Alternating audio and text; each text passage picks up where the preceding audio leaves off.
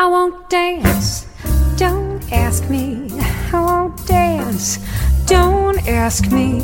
I won't dance. Monsieur, with you. Olá, bem-vindos ao Simples Vinho, onde a gente desfruta toda a complexidade do vinho de forma simples, quase um bate-papo.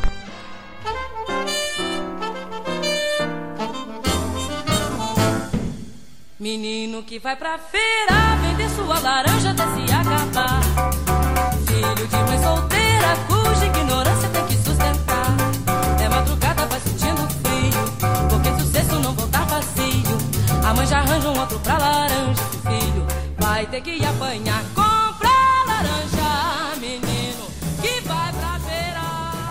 O programa de hoje é no formato de entrevista, afinal vocês disseram que gostam. É um programa de uma série que eu planejei com produtores de vinho laranja brasileiro. Era para ser um programa só, falando de vários produtores, mas foi ficando tão legal que acabou virando uma série de programas, um para cada produtor. E o convidado de hoje é o Saul Bianco, da catarinense Leone de Venezia.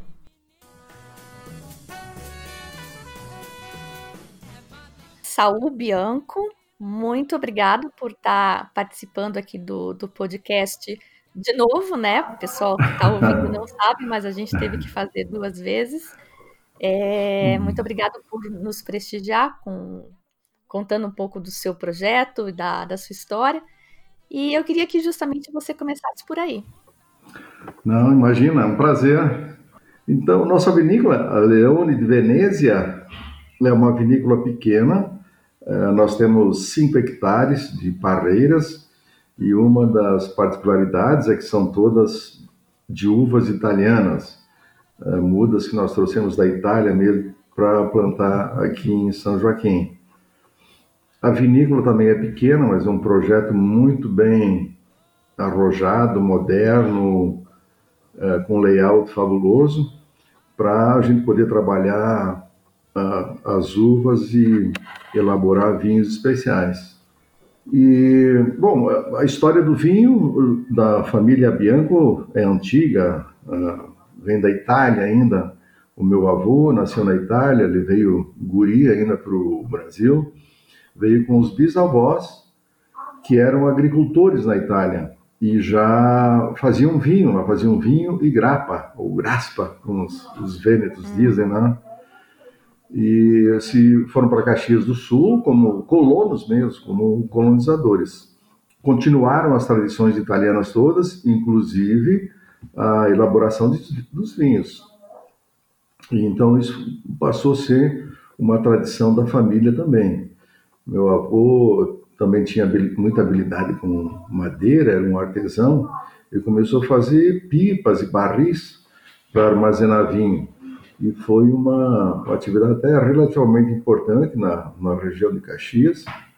Então, meu pai continuou fazendo vinho, ele tinha o parreirolzinho dele, que ele fazia o vinho todos os anos, para o consumo próprio, né? Então Vinho de tinha... quintal era, Saul? A, a uva é, é uva americana, né? Era Isabel. Ele fazia vinho de uva Isabel. Aquele vinho para ser tomado fresco, né? Tomar na safra mesmo. Não dá para envelhecer. Era um vinho simples, mas ele fazia muito bem. Fazia com muita qualidade. E eu fui fazer agronomia em Porto Alegre, nasci em Caxias do Sul e estudei em Caxias do Sul, mas fui fazer agronomia em Porto Alegre, justamente para poder eh, me dedicar a essa atividade da família aí montar uma vinícola, fazer vinho. Mas no último semestre, uma grande empresa que tem atividades na área agrícola também estava precisando de dois engenheiros agrônomos.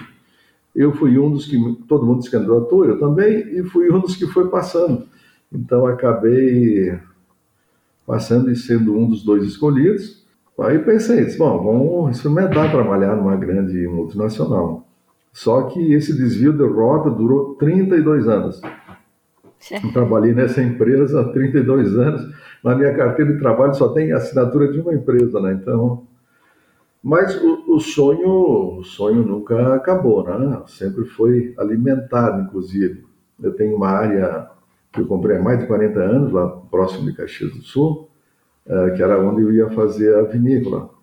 Mas eu morei muito tempo em Florianópolis e acompanhei com muito, muita atenção aqui o desenvolvimento dessa região da Serra Catarinense como produtores de vinhos finos. E uma série de motivos, mas o principal é que né, a gente tinha a nossa vida social toda em Florianópolis e Caxias do Sul, tinha só tinha meus pais, que agora não, não são mais vivos, então tinha poucos contatos. E resolvemos fazer.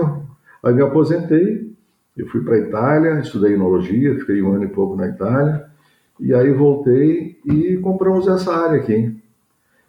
Que é... Você estudou no Vêneto, né?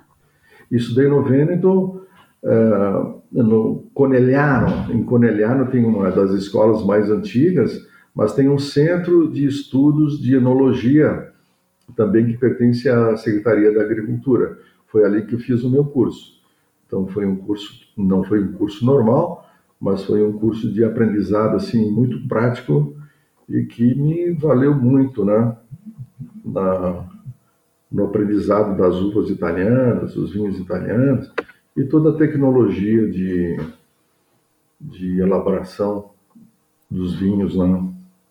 E a, a ideia, Saul, de fazer um vinho laranja, você já veio dela, com ela de lá da Itália?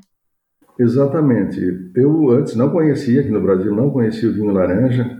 É, nessa estação experimental, eles estavam fazendo um, um vinho laranja, lá, que lá eles chamam de vinho uh, uvas brancas maceradas, vinho de uvas brancas maceradas.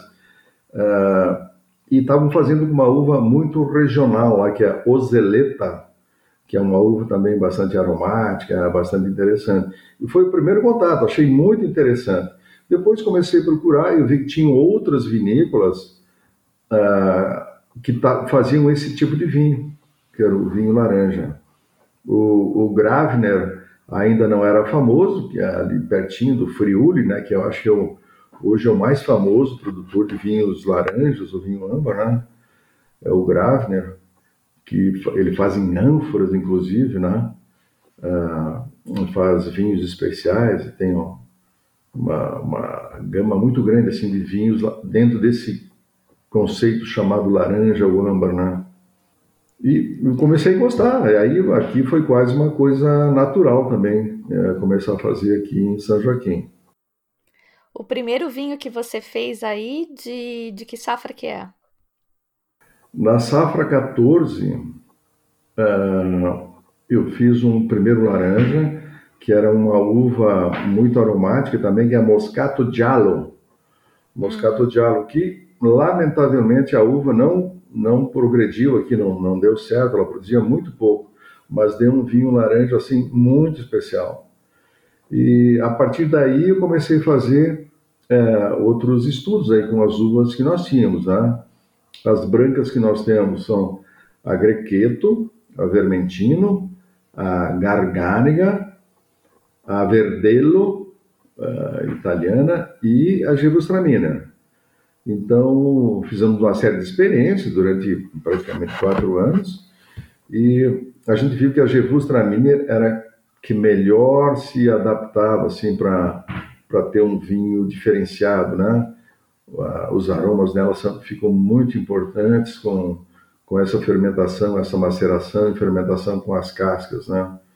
Então hoje ela é a uva principal.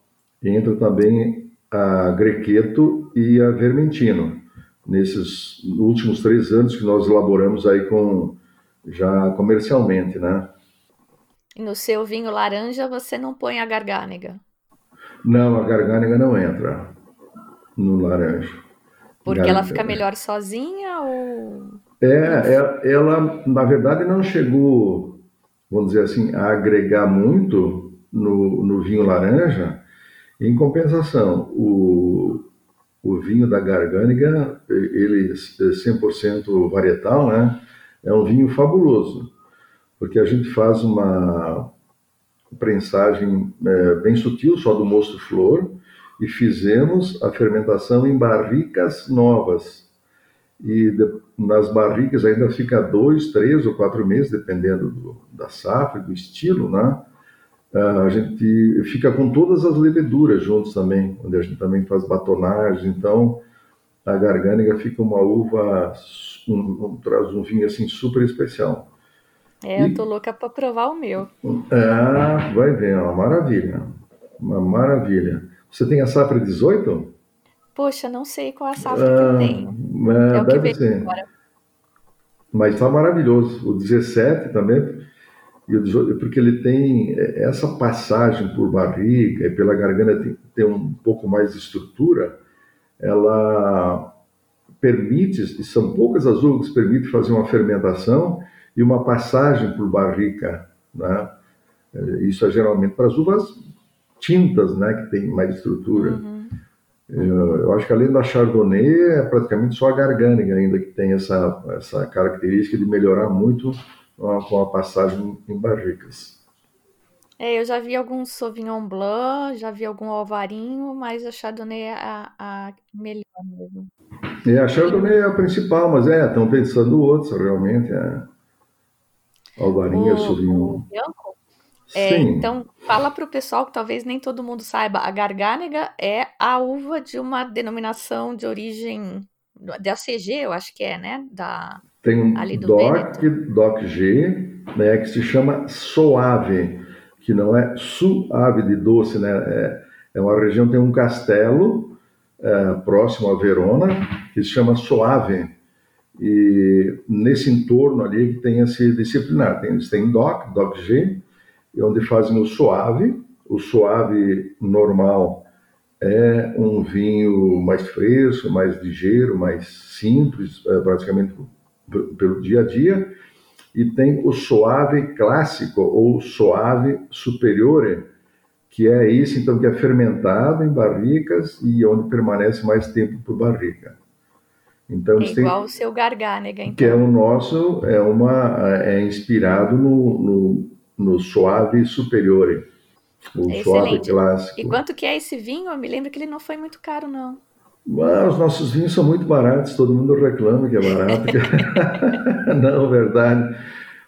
Eu acho que é 88 reais. É, não lembro Uma... quanto foi, mas eu acho é, que foi mas eu um acho que é, preço. Eu acho que é por aí, é.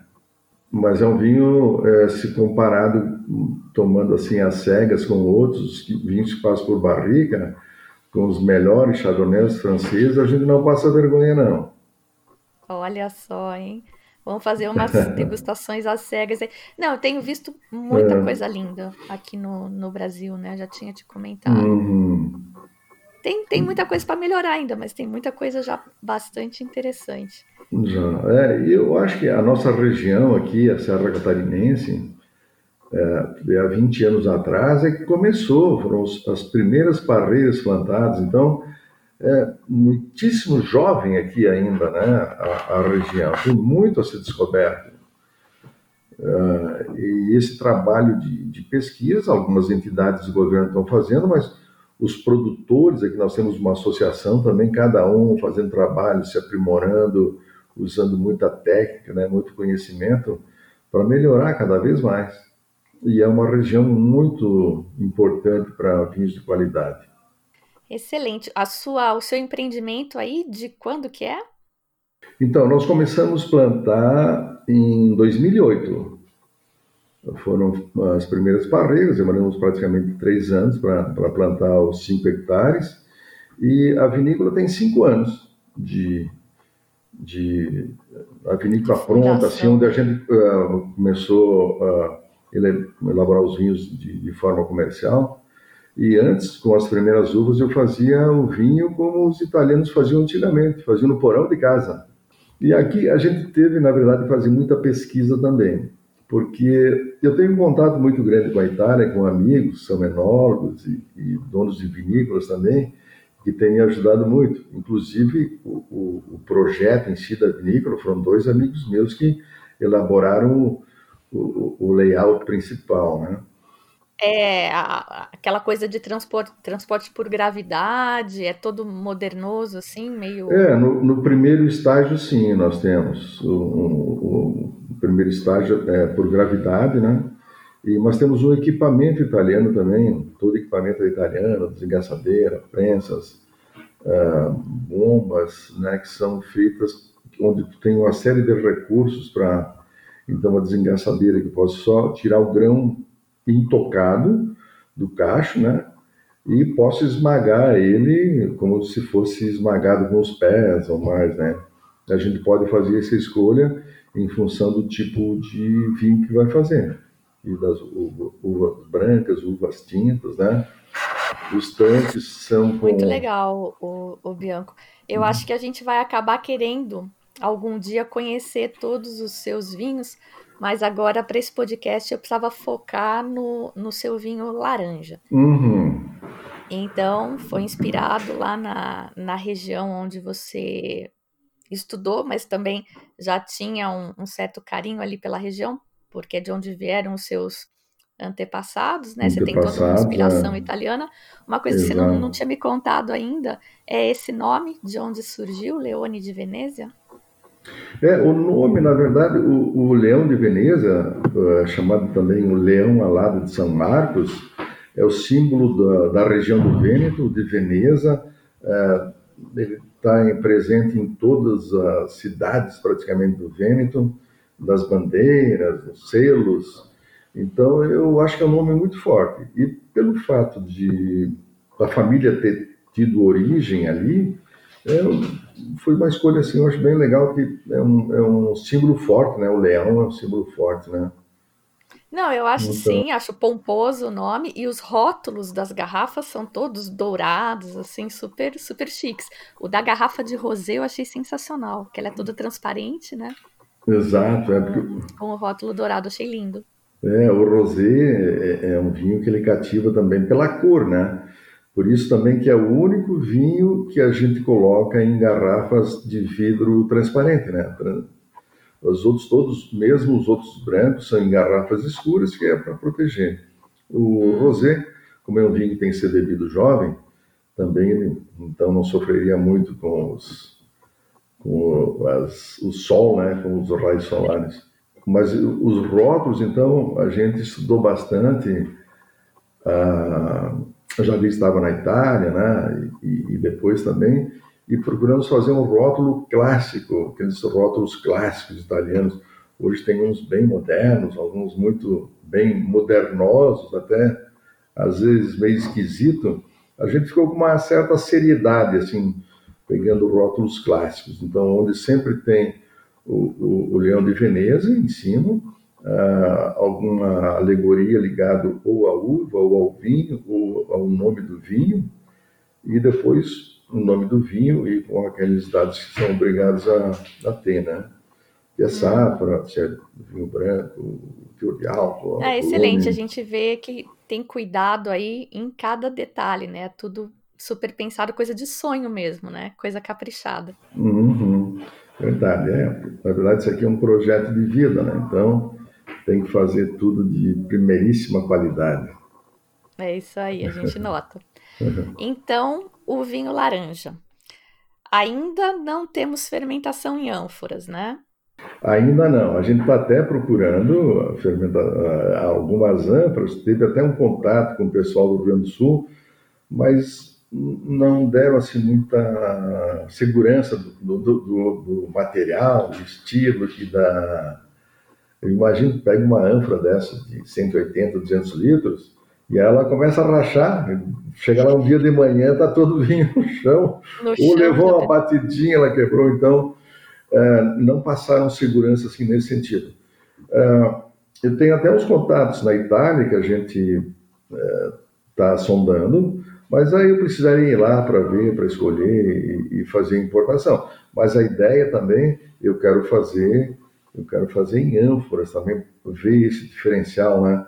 Já que é um, um resgate ao vinho antigo, né? Como era feito na Geórgia, os romanos também sempre fizeram assim os vinhos, né? É, é, ver esse diferencial.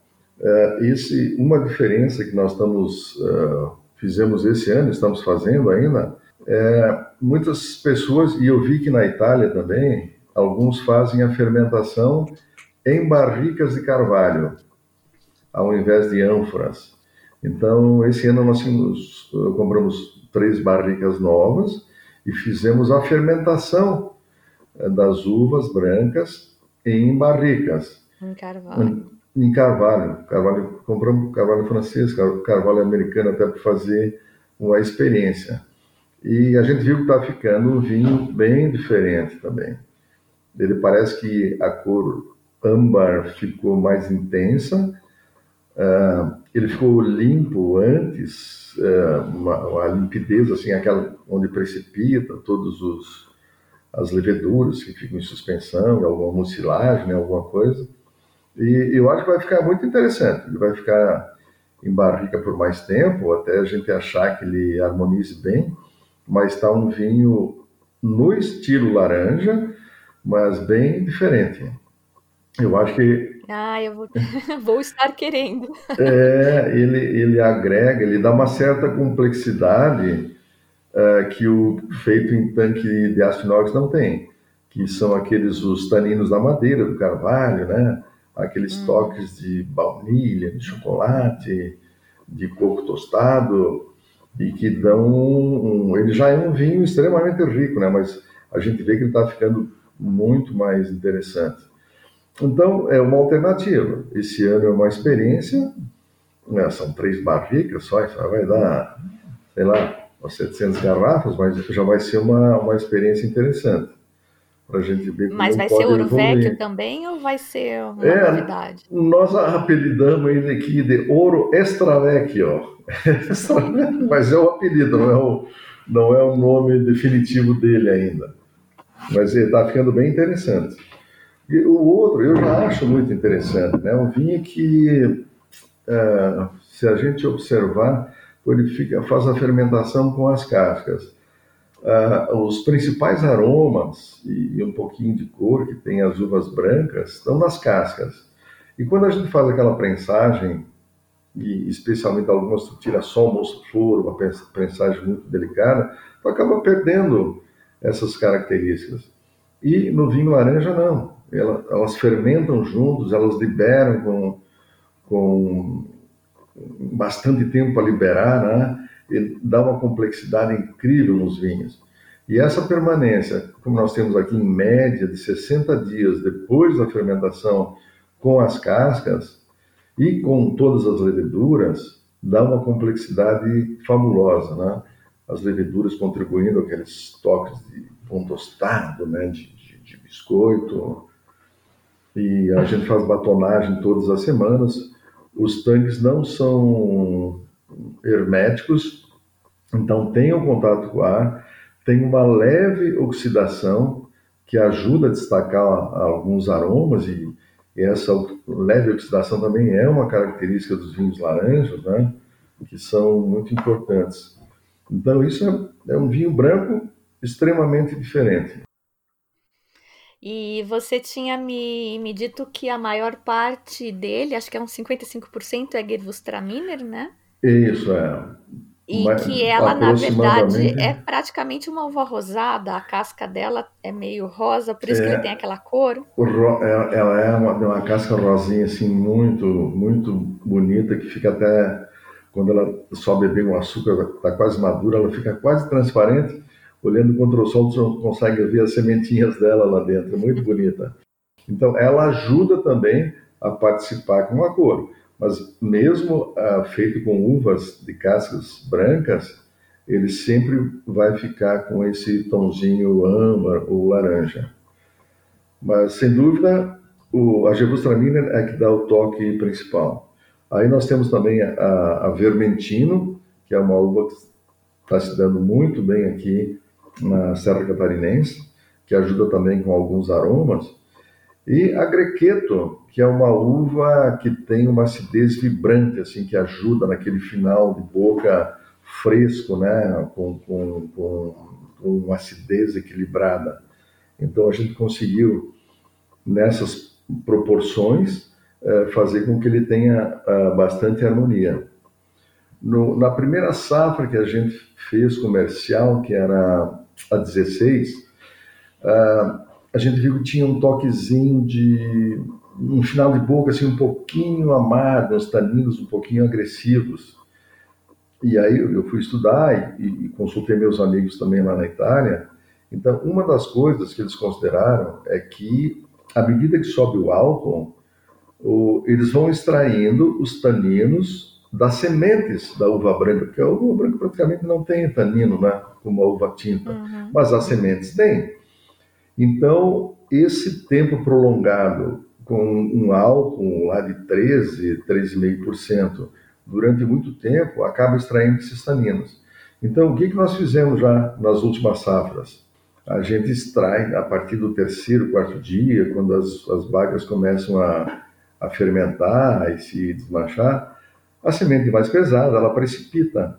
Nós estamos fazendo em tanques que tem, é como se fosse um funil embaixo, então onde sedimentam essas sementes. E a gente tira todos os dias, a gente vai tirando as sementes para justamente que não tenha esse final de boca com um leve amargor, né, com aquele tanino uh, mais pesado.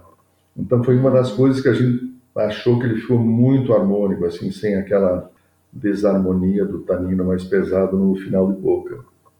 Então são coisas que a gente vai aprimorando, né? Sim.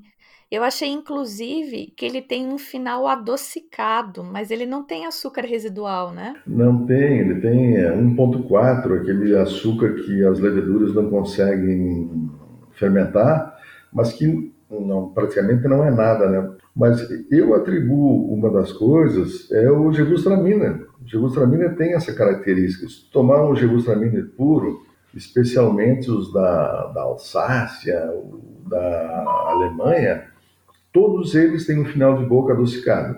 Alguns, para o meu gosto, até um pouco enjoativos. Mas então eu acho que é uma característica mesmo da Gewürztraminer ter essa Esse elegância. Toque, essa sensação adocicada. Adocicada, é. É, eu gostei bastante do vinho, eu te falei, né, que eu, eu provei ele.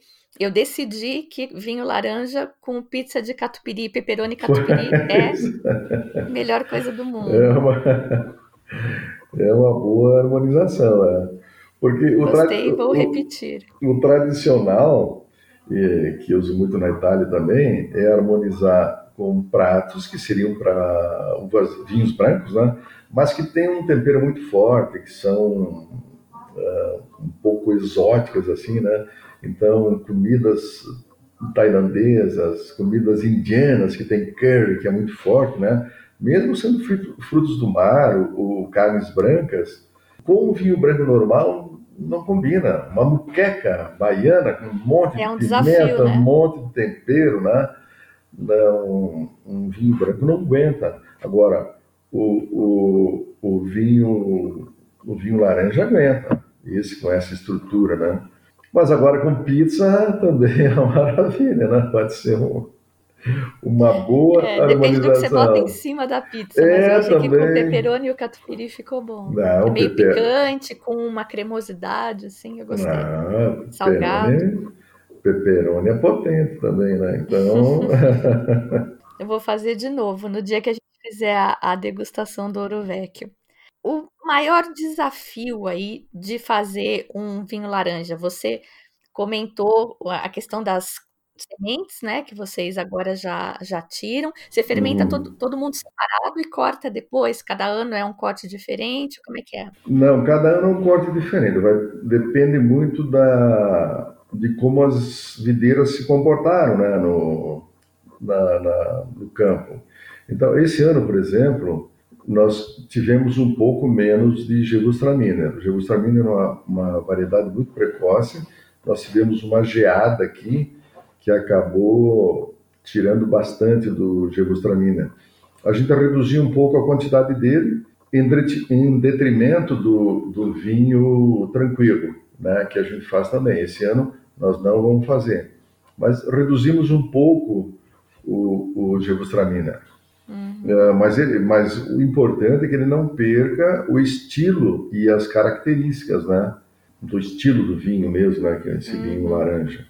E o grande desafio é acertar a mão na extração. Exatamente, mas isso é uma coisa que é acompanhado no dia a dia, né? Isso é uma coisa importante realmente.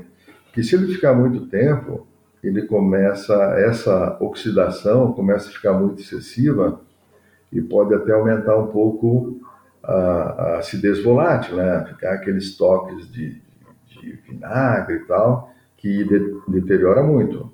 Então, isso é um acompanhamento que é feito dia a dia. A gente experimenta, não todos os dias, mas uh, todas as semanas, vai acompanhando a evolução e, e vê o ponto que ele está certo, já em, em, que tem já essa, essa cor característica, né?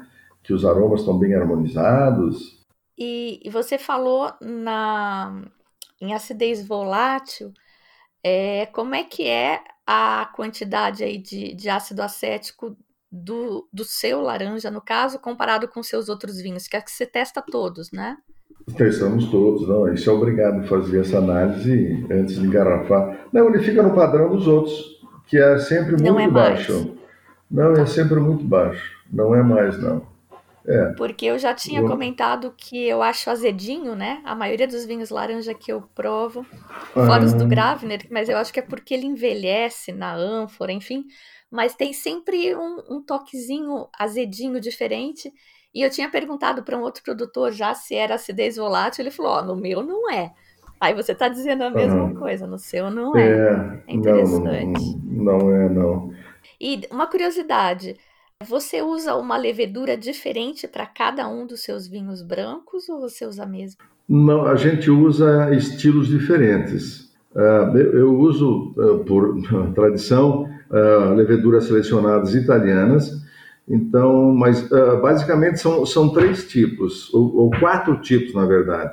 Uma que é para vinhos aromáticos, como o Gewürztraminer e é o, o Gewürztraminer é 100%, né? É, vinho tranquilo. E usamos também para esse, porque a maioria é, é, é vinho, é a Gewürztraminer, né? Que aparece aqui. E também a, a Vermentino também é uma uva que tem aromas interessantes e tal, e que esses, essas leveduras selecionadas ajudam a, a destacar mais.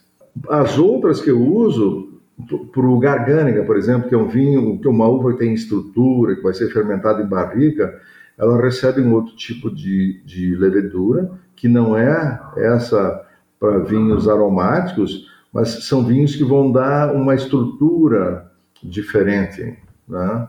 Hum. E que vão ajudar a compor também, inclusive porque o Gargânica, eh, a gente faz a fermentação malolática, e faz a fermentação malolática na barrica também, que dá um outro, você induz a malolática? Só desviando um pouco aí. É, aqui a gente tem uma certa facilidade de fazer a fermentação malolática porque a gente tem uma espécie de um, de um controle de, de aquecimento que é basicamente o, o que as, as, as, bactérias maloláticas precisam para desenvolver. Mas a gente guarda os fermentos, as borras, vamos dizer assim, de vinhos que na, nas safras anteriores fizeram a malolática, a gente guarda congelado, e a gente adiciona no, no logo depois da fermentação dos vinhos para induzir essa fermentação. Ah, que é, legal! E aí os primeiros que fazem também a gente adiciona naqueles que faltam fazer. Esse ano, por exemplo, nós temos praticamente metade dos tintos já fez malolática, metade não fez. Mas então a gente sempre, toda semana, coloca, diz que já terminaram, mistura com, com o outro para ajudar a induzir. A gente pode visitar aí, o, o Saul? É, agora nós estamos fechados, né? A gente lamentavelmente teve que fechar. Aqui nós temos a festa da Vindima, que é uma, uma festa de toda a associação, mas que é feita aqui em São Joaquim, então, no primeiro final de semana, sexta, sábado domingo, tem um grande evento no centro da cidade, um local especial, onde esse ano nós tínhamos 16 vinícolas que faziam a degustação dos vinhos, né?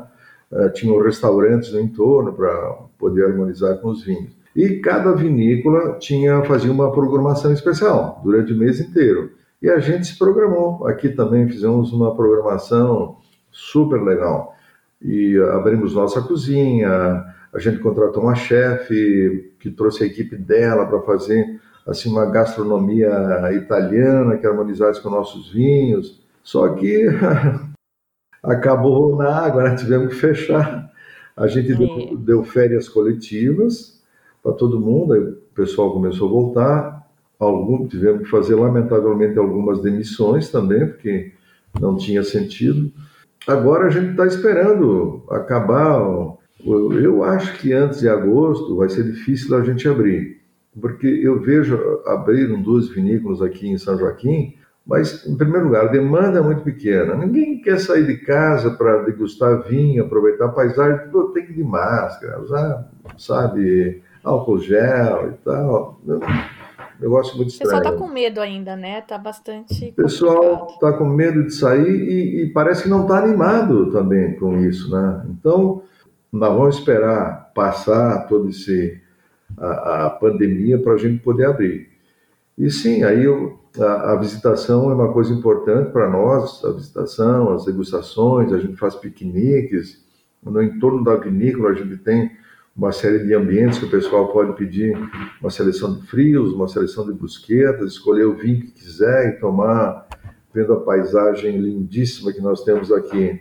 Mas vamos ter que aguardar. Eu acho que é agosto. Bom, no finalzinho da gravação, vocês notaram aí, caiu a internet de novo. Tivemos vários percalços com esse podcast e acabou não gravando a despedida. Esse então foi o Saul Bianco, proprietário da vinícola Leone de Venezia, que fica na Serra Catarinense. O Bianco também participou da confraria virtual que a gente fez justamente com o Ouro Vecchio. E, aliás, essas degustações com participação dos produtores estão sendo muito legais e, claro, né, tá todo mundo convidado. Um dos benefícios dessa nossa quarentena. Não tem que pagar, não tem que ter o vinho, mas é claro que se tiver, é mais legal mas tem sido uma baita chance de a gente aprender mais sobre vinhos e viajar, ainda que virtualmente, que é o que está dando para fazer por hora.